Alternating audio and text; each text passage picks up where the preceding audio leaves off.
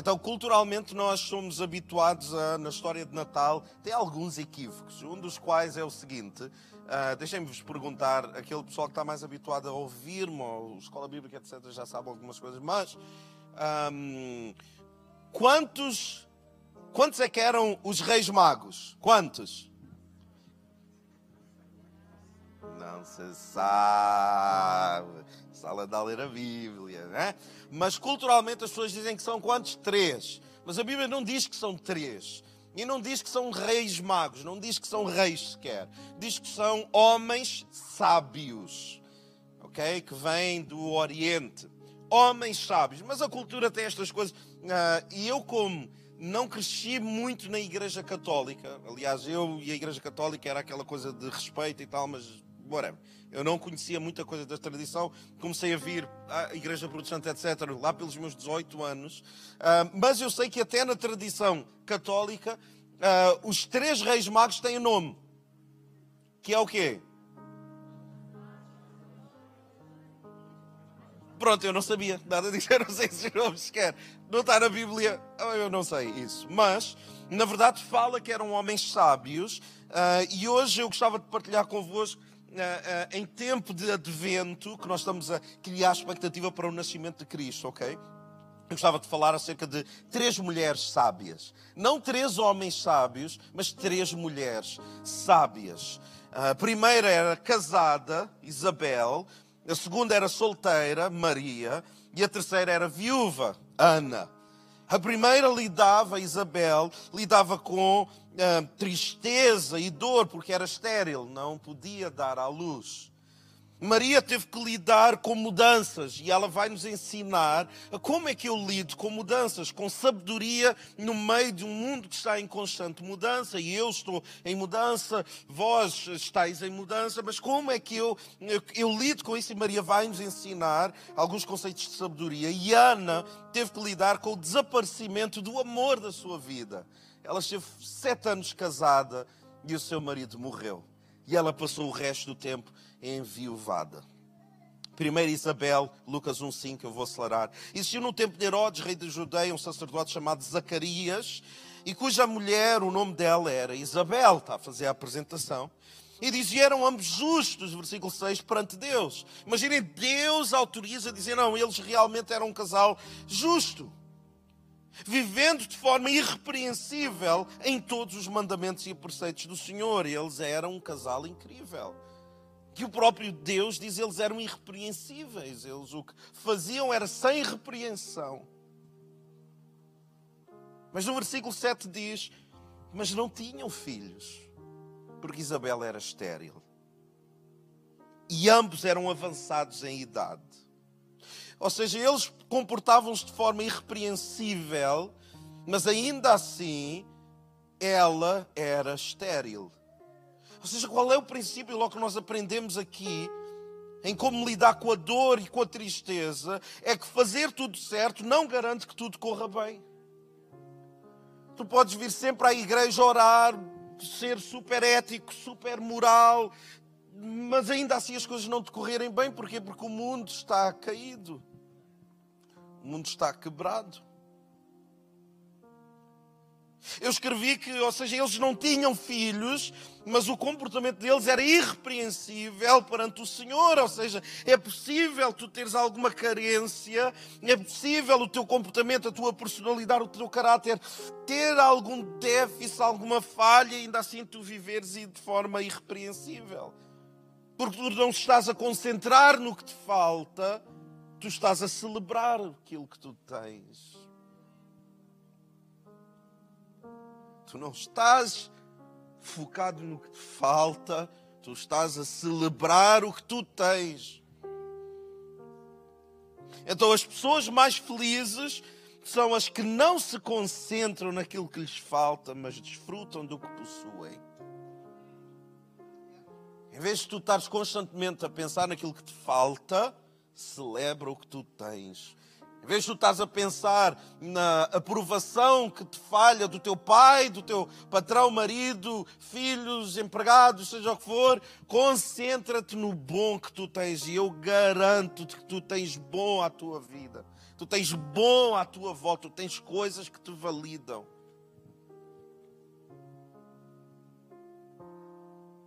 Então, o primeiro princípio que nós aprendemos nesta história também tem a ver com isto. O mundo está quebrado. Ouçam. O mundo não é um lugar bom. O mundo está quebrado. Não é suposto uma miúda com 21 anos morrer num acidente de automóvel. Não é suposto ser assim. Não é suposto alguém ir fazer um exame de rotina, descobrir que tem cancro três meses depois partir. O mundo está quebrado. O nosso corpo está quebrado. A natureza tem ganas de, de, de ser eh, redimida. E o que é que o Senhor disse sobre isso? Ele não disse vai haver a possibilidade de dificuldade, ele não disse se tu te comportares mal vai haver dificuldade. Não, ele garantiu, ele diz: no mundo tereis aflições. Ele não diz no mundo há a possibilidade, não, ele diz no mundo tereis aflições. No mundo há esterilidade, no mundo há tristeza, no mundo há depressão, no mundo há família que nós não conseguimos ajudar, no mundo há tristeza que se apega à nossa alma, no mundo as coisas não estão bem, mas tenham paz em mim.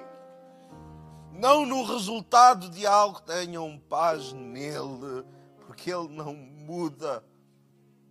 Ele diz: tenham paz em mim e tendo bom ânimo, eu venci o mundo.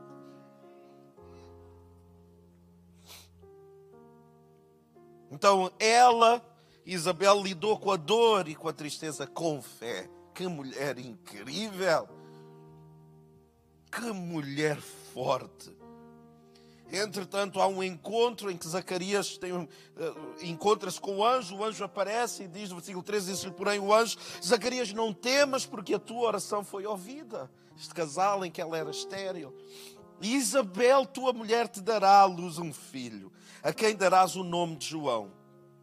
E ele começa a falar sobre João o Batista, pois ele será grande diante do Senhor e irá diante do Senhor no espírito e poder de Elias. E isto eu, eu cada vez eu convenço mais, alguns de nós movemos eh, parecidos com João Batista, ou Elias, ou Eliseu, ou Paulo, ou Apolo, ou Barnabé. Deus olha e é como se Deus dissesse: aquele é o meu Barnabé, aquele prega como se fosse Apolo, aquele escreve como se fosse Paulo, aquele tem ânsias de, de evangelizar como Felipe tinha. E é o que a palavra diz que João movia-se no espírito e poder de Elias, o profeta, para converter o coração dos pais aos filhos. É interessante, o, o, os pais convertem-se aos filhos. E converter os desobedientes à prudência, etc, etc.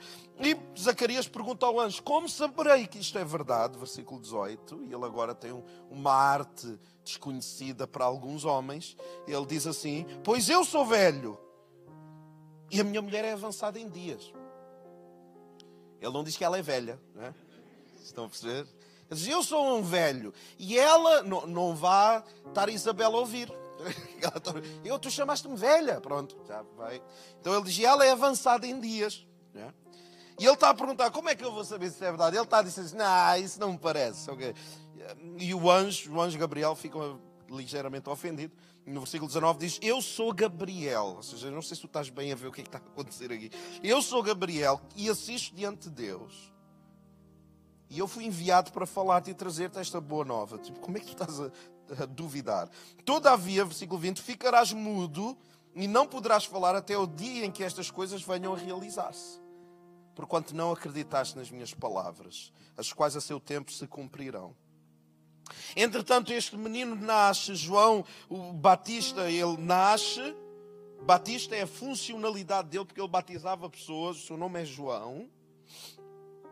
E quando ele nasce, as pessoas começam a, falar tanto sobre ele que diz assim no versículo 66: E todos os que as ouviam, essas palavras, as conservavam no seu coração, dizendo: Quem será, pois, este menino? Ou seja, quem é este ser humano extraordinário? Quem é este, este menino? E a mão do Senhor estava com ele. ouçam com muita atenção. Isabel queria apenas ser mãe. Ela queria ser mãe. Deus queria que ela fosse mãe do maior ser humano de sempre. Enquanto nós queremos que Deus cumpra alguma coisa na nossa vida, há um delay, há uma espera, e muitas vezes o que Deus está a fazer é preparar-nos para algo que nós não percebemos. Ela queria apenas ser mãe, e Deus tinha preparado que ela, for, que ela desse à luz quem, segundo o próprio Jesus Cristo, fosse o maior homem alguma vez nascido. Ele diz assim em Mateus 11, 11, Em verdade vos digo que entre dos que de mulher tenha nascido, não apareceu alguém maior que João Batista. O próprio Deus diz, este ser humano é o maior. Enquanto Isabel queria apenas ser mãe, Deus tinha outros planos. Ou seja, os planos de Deus são maiores do que os teus. Então, quando Ele diz que não, é para o teu bem e é para o bem daqueles que estão à tua volta. Porque Deus está a planear alguma coisa maior do que aquilo que tu estás a planear. Então aprenda a confiar em Deus. Número dois, Maria. O que é que Maria nos ensina? Como mudar com a mutabilidade da vida, as mudanças. Primeira coisa, o anjo chega, declara: Tu vais engravidar, o Senhor é contigo, tu és agraciada. Primeira coisa que ela diz, diante disso, diz, versículo 38, declarou Maria: Eis aqui a serva do Senhor que se realiza em mim tudo conforme a tua palavra. Qual é o princípio em relação à mudança? Ser disponível. Ela diz: Eu estou aqui, eu não sei porquê, eu não sei como é que isto vai ser. Eu não percebi muito bem tudo, mas eu estou disponível. O que tu quiseres fazer, eu, eu estou disponível. Deus usa gente disponível. Deus usa gente disponível. Ela disponibilizou-se. Eu estava. Uh, durante a semana vim cá algumas vezes por causa daquela árvore que está ali montada.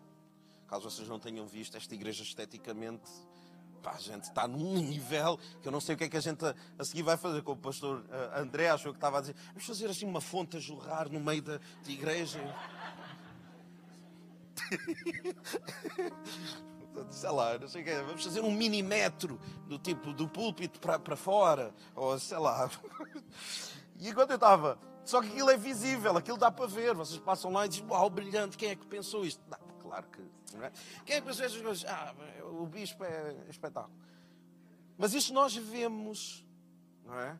E nós perguntamos quem é que fez? Ah, foi o Nuno Santos que disponibilizou não sei quê, bababá, o, o, o, João Ventura disponibilizou, ofertou o vidro, a árvore estava daquele lado e tal, bababá, bababá. Mas há coisas que a gente não vê.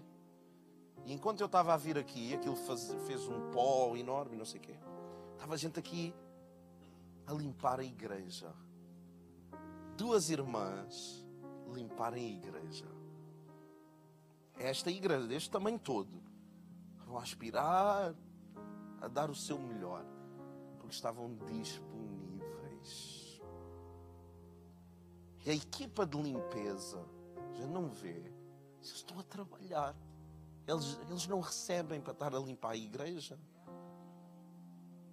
Até eu já estive na escala da, da, da limpeza da igreja.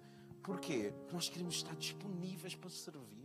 Depois, mais à tarde, veio os líderes da limpeza. Eu estava a conversar com eles, mas a conter as minhas lágrimas, a minha emoção. A dizer: vocês estão disponíveis para servir a Deus. Que coisa maravilhosa.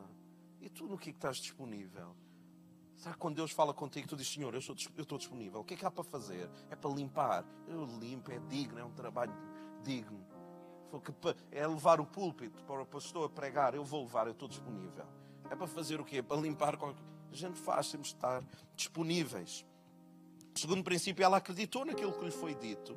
Ela, entretanto, ela vai ter com a prima, a Isabel, que nós falámos há pouco. E quando elas se encontram, duas grávidas, quando Maria fala, quando Maria cumprimenta Isabel, a palavra diz que João Batista, que estava dentro da barriga de Isabel, começou-se a mexer. Ou seja, João Batista, sabem porquê que nós somos contra o aborto? É por causa destas coisas. Como é que é possível? Como é que é possível que dentro da barriga de alguém, esse alguém já estava cheio do Espírito Santo? Que coisa! milagrosa. Que homem! Que homem incrível deve ter sido este João Batista. Era alguém que se entrasse por aquela porta, toda a gente ia olhar de lado. Toda a gente ia. Eu disse, mas que aspecto, coisa esquisita. Mas... Era um homem poderoso. Então nunca julguem alguém pela sua aparência. Porque muitas vezes o coração mais nobre está dentro de alguém que para fora pode ter um aspecto tão diferente daquilo que nós achamos que é nobreza. E diz assim em Lucas 1,44: Pois no mesmo instante que a sua voz, a tua voz, é Isabela falar de Maria, portanto, Maria não é aquilo que os católicos fazem de Maria, mas também não é o que os protestantes fizeram de Maria. Maria é uma mulher especial, sim. Ela era uma mulher tão especial que quando ela fala com Isabel, João Batista reconhece que ela é uma mulher diferente. Não é Cristo que está a falar através dela, é a voz de Maria. Maria era uma mulher muito especial. No mesmo instante em que a tua voz de saudação, Isabel está a dizer, chegou aos meus ouvidos, o bebê que está no meu ventre agitou-se de alegria. E ela diz, Isabel diz, diz isto: Bem-aventurada és, pois acreditaste que o Senhor cumprirá tudo quanto te disse. Tu queres ser sábio no meio da mudança? Aprende com Maria. Acredita no que Deus te diz. Se a palavra de Deus diz que tu és amado, acredita que tu és amado. Se a palavra de Deus diz que tu és aceite, aceita que tu és aceita. Acredita, eu não sou o meu passado, eu não, os meus erros não me definem, eu sou quem Deus diz que eu sou. Então, na mudança, acredita naquilo que Deus te diz. E por último, ela diz: então declarou Maria: engrandece a minha alma ao Senhor. E ela começa a cantar uma música para Deus, que se chama em latim Magnificant, qualquer coisa assim. Imagina que a Maria começa a cantar para Deus, o espontâneo. Ela começa a cantar de tão grata e ela começa a ir buscar versículos do Antigo Testamento, antigas promessas, profecias antigas, e ela começa a fazer um espontâneo para Deus a cantar. E o que é que isto leva a este princípio? Ela conhecia a palavra de Deus. Porque tu não consegues cantar a palavra de Deus num improviso se tu não, não conheceres a palavra de Deus. E alguns de nós estamos a vir todos os domingos aqui e não lemos a Bíblia. Ouçam, lamento muito informar-te. Isto vai ser um bom tempo. Tu sais aqui como, tipo na Igreja Universal, eu sei uma, uma, uma expressão que é muito pobre, muito triste, mas que se, que se adequa aqui, que é tu vens aqui, fazes um descarrego,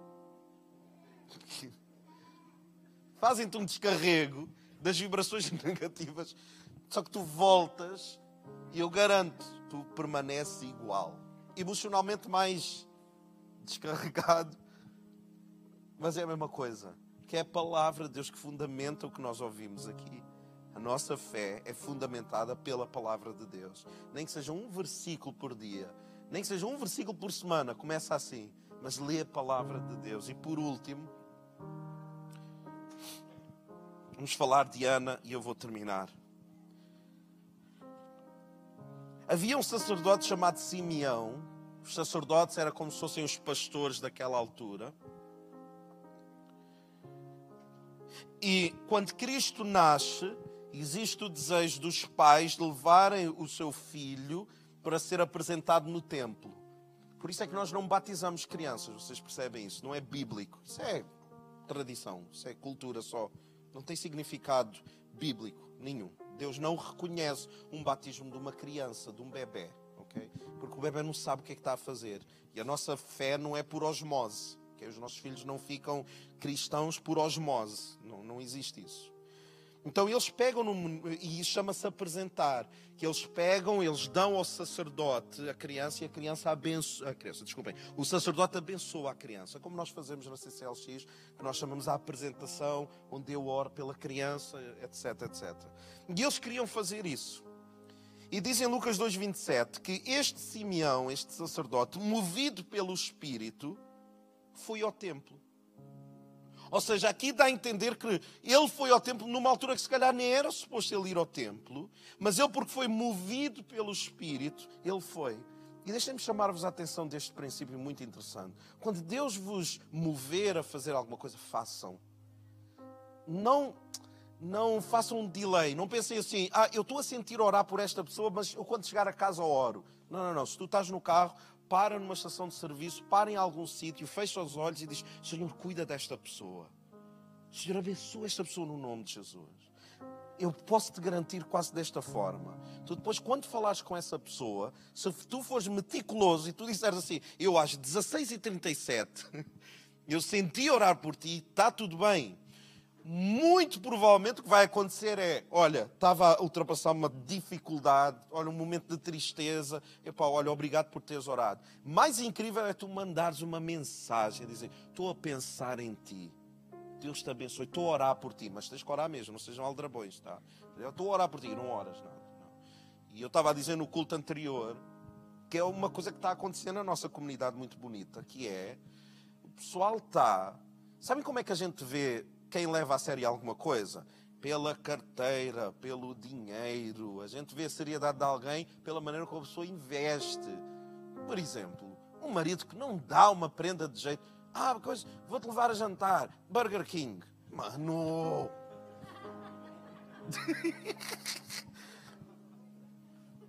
Eu digo isso a muita gente. Eu digo, a tua esposa, mano, a tua rainha a tua rainha, meu. Tens de tratar como ela fosse uma rainha. Fazer tipo como o André Primo faz, que cozinha. Faz essas. André Primo. Faz qualquer coisa. Mas dinheiro é a gente vê. Onde está a tua carteira, muito provavelmente está o teu coração. Então o que é que as pessoas estão a fazer aqui nesta igreja? Uma coisa meio estranha, né? Que é, está tudo a ser movido pelo Espírito Santo dar dinheiro uns aos outros. Eu concordo. Eu, eu gosto de ver isso. E eu já fui abençoado por alguns de vocês e fico muito feliz. Só que o que está a acontecer é do tipo assim: ah, eu quero.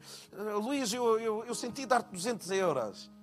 E o Luís, pá, vai receber, né? não vai dizer que não. Ah, graças a Deus. Não. Só que depois o Luís, movido pelo Espírito, pensa: pá, esses 200 euros não vão fazer a diferença. Ah, 200 euros vão me safar. Pá, porque eu não vou pegar e vou abençoar o Delfã? Ele pega nesses, desses 200 euros e diz: Delfões, sentido de Deus dar-te 2 euros.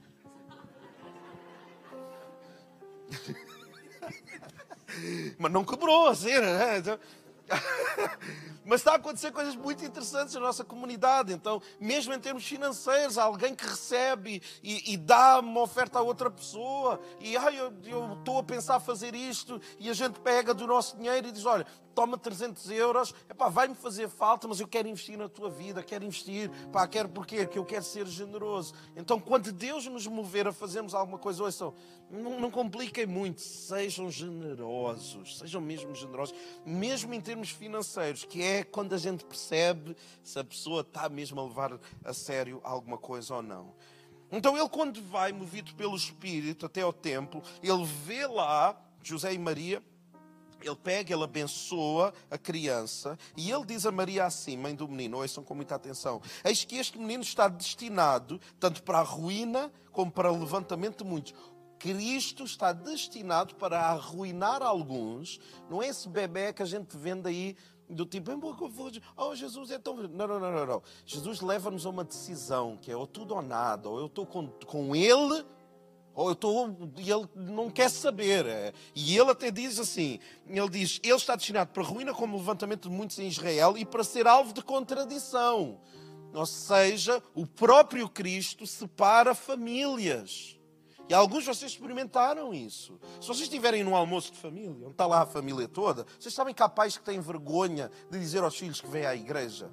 É só isso. Ou seja, o que ele está a dizer é: a tua escolha por Cristo vai determinar alguns confrontos na tua vida e alguns de nós não queremos esses confrontos. Porque se nós fôssemos tipo assim uma seita, uma cena tipo hindu, assim, bué, esotérica, está, está, tudo está na moda. As pessoas dizem: ah, não, eu sou espiritual. Então a pessoa nem sabe o que é, o que é que tu estás lá. Não, estou lá no, no Só Senhor é bonismo. Tive a apanhar uma fotografia. Não, é uma religião nova. Toda a gente vai dar thumbs up, porque é incrível. Agora, se tu diz assim, não, eu sou cristão, eu sou protestante, não, eu acredito em Cristo, eu acredito na Bíblia. Ui, tu és tipo brega. Que é do tipo, mano, a sério. A sério que tu ainda acreditas nessas coisas? Está em, em voga não é isso, meu. O que está em voga é outra coisa. Então o que ele está a dizer é, ainda que, pronto, é em Portugal, em algumas coisas, Estados Unidos e outros países, o que é fashion é ser protestante, né? o que é esquisito é não ser. Mas, o que é que nós entendemos aqui? Ele vai criar contradição entre muitas pessoas. E ele diz a Maria também: uma espada traspassará a tua própria alma, porque a própria Maria vai sofrer, porque ele vai ser crucificado, etc. E ele diz: para que se manifestem os pensamentos de muitos corações. A maneira como tu vês a tua fé vai manifestar o pensamento das pessoas que estão à tua volta, quase sempre. É muito interessante isso. Experimenta um dia que tu estejas com família ou amigos dizer assim: Eu amo ir à igreja. Eu vou mesmo à igreja. Eu quando, eu, quando me converti, sabe uma das coisas que eu fazia? Era quase para chocar. Eu dizia assim: Eu vou mesmo à igreja. Então, mas estou com 19 anos e não sei o quê. Eu gosto, é para a igreja é a cena. Eu gosto de ir à igreja, amo ouvir o meu pastor pregar, amo os meus irmãos lá, e há, com base nisso, no primeiro a pessoa tenta ridicularizar, eventualmente respeita. As pessoas dizem, esta pessoa leva mesmo a sério isto, ok? Então ela conhecia a palavra, um, ah, ok, Simeão abençoa, disse a Maria estas coisas todas. Entretanto, ele está com, Simeão está com Cristo na mão e diz assim no versículo 36 do capítulo 2 de Lucas, diz, havia, e eu estou a terminar, havia uma profetisa chamada Ana, por isso é que nós acreditamos no ministério das mulheres, neste lugar, havia uma profetisa chamada Ana, que profetizava, filha de Fanuel, da tribo de Asser, que era avançada em dias, que vivera com o seu marido sete anos, desde que se casara, e era viúva. Ela viveu sete anos com o marido, o marido morreu, ela enviuvou, de 84 anos. E veja o que é que ela faz. Ela não deixava o templo, a igreja daquela altura, mas adorava noite e dia em jejuns e orações. Qual é o princípio que nós entendemos de sabedoria de Ana? O amor da vida dela morreu. E ela direcionou o seu amor. Ela redirecionou o amor dela. Ok? A minha profissão não está a ser como eu gostava. As coisas não estão a ocorrer. Eu amava o que estava a fazer. Eu amava isto. Mas eu não estou a ter isto mais. Então eu vou redirecionar o meu amor eu vou redirecionar o meu amor de aqui, da segurança financeira, imagina, a minha saúde está em destroços, estou a dar um, um, exemplo. Então eu vou redirecionar a minha saúde, o meu amor por isto, para um outro lugar. E qual é o lugar mais seguro? Deus. Deus. Ela ia ao templo, ela amava o templo e amava quem lá estava, ela servia ao templo. Então, alguns de, de nós que estamos aqui, mesmo o pessoal que está online, Toda a pregação foi só para este momento. Só para isto. Redireciona o teu amor. Se há alguma coisa que não. Ah, mas os meus, os meus filhos estão a ser uma desilusão, ou eu estou muito preocupado, redireciona o teu amor. Tira o foco daí, tira o foco de qualquer coisa que esteja morta, ou que esteja a morrer, ou que esteja num processo, e redireciona para Deus. Redireciona para Deus. Sabem porquê? Vai acontecer alguma coisa interessante que aconteceu com esta mulher. Como ela ia muitas vezes ao templo, adivinha lá, Simeão estava com Cristo na mão, a abençoar e a falar com Maria. Esta mulher entra, versículo 38 diz assim: E chegando e entrando no templo naquela hora, dava graças a Deus e falava a respeito do menino a todos os que esperavam a redenção de Jerusalém. Ela redirecionou o seu amor e esse amor materializou-se no menino chamado Jesus, que é o Cristo, o nosso Senhor. Então, sempre que nós redirecionamos o nosso amor para Ele, Ele demonstra a sua afeição para conosco. Eu dou um passo na sua direção, Ele agarra e abraça-me com toda a sua força. Teu casamento não está grande coisa. Redireciona o teu amor para Ele. Alguma coisa. Ouçam, eu sinto tão forte isto. há pessoas que a pregação foi só para chegar a este ponto, que é redireciona, redireciona o teu amor para um sítio que é inabalável, não muda, que é o coração do nosso Senhor. Espero que tenha sido tão bom ouvir esta partilha como para mim foi partilhar convosco e preparar isto. Eu gostava de vos convidar a ficarmos de pé também.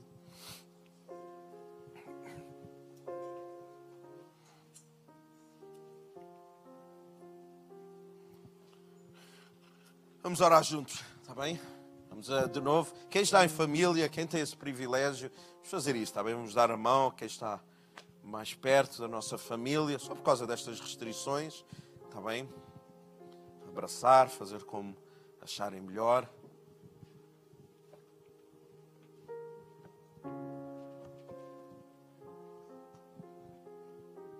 Eu gostava que tu pudesses dizer a essa pessoa, se tu estás sozinho, arranja alguém a quem tu possas dizer isso, um amigo que está à tua esquerda, à direita, se não é amigo, não interessa. Diz a mesma, está bem? Diz assim: redireciona o teu amor. Redireciona o teu amor, Isaac. Querem fazer isto de novo? Diz lá à pessoa: redireciona o teu amor.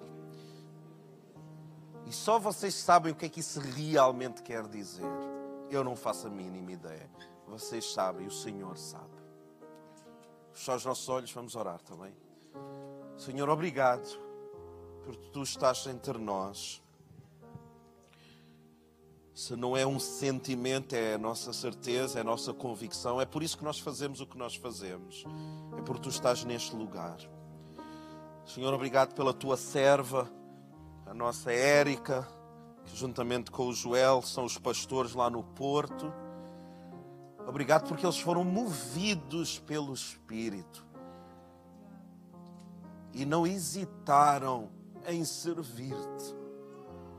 No meio da dor, da mudança, ajuda-os, Senhor, a serem como Maria mediante as mudanças.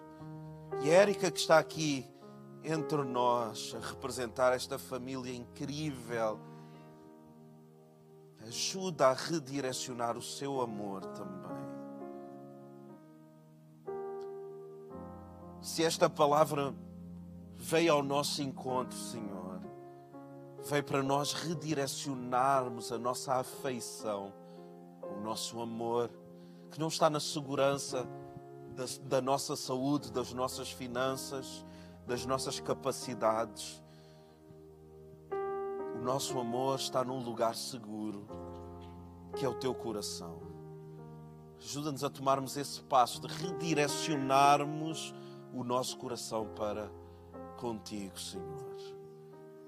E nós oramos isso confiando que tu nos ouves e que tu nos irás ajudar a fazer isso no nome que é acima de todo o nome, nós oramos. Amém. Amém. Deus abençoe.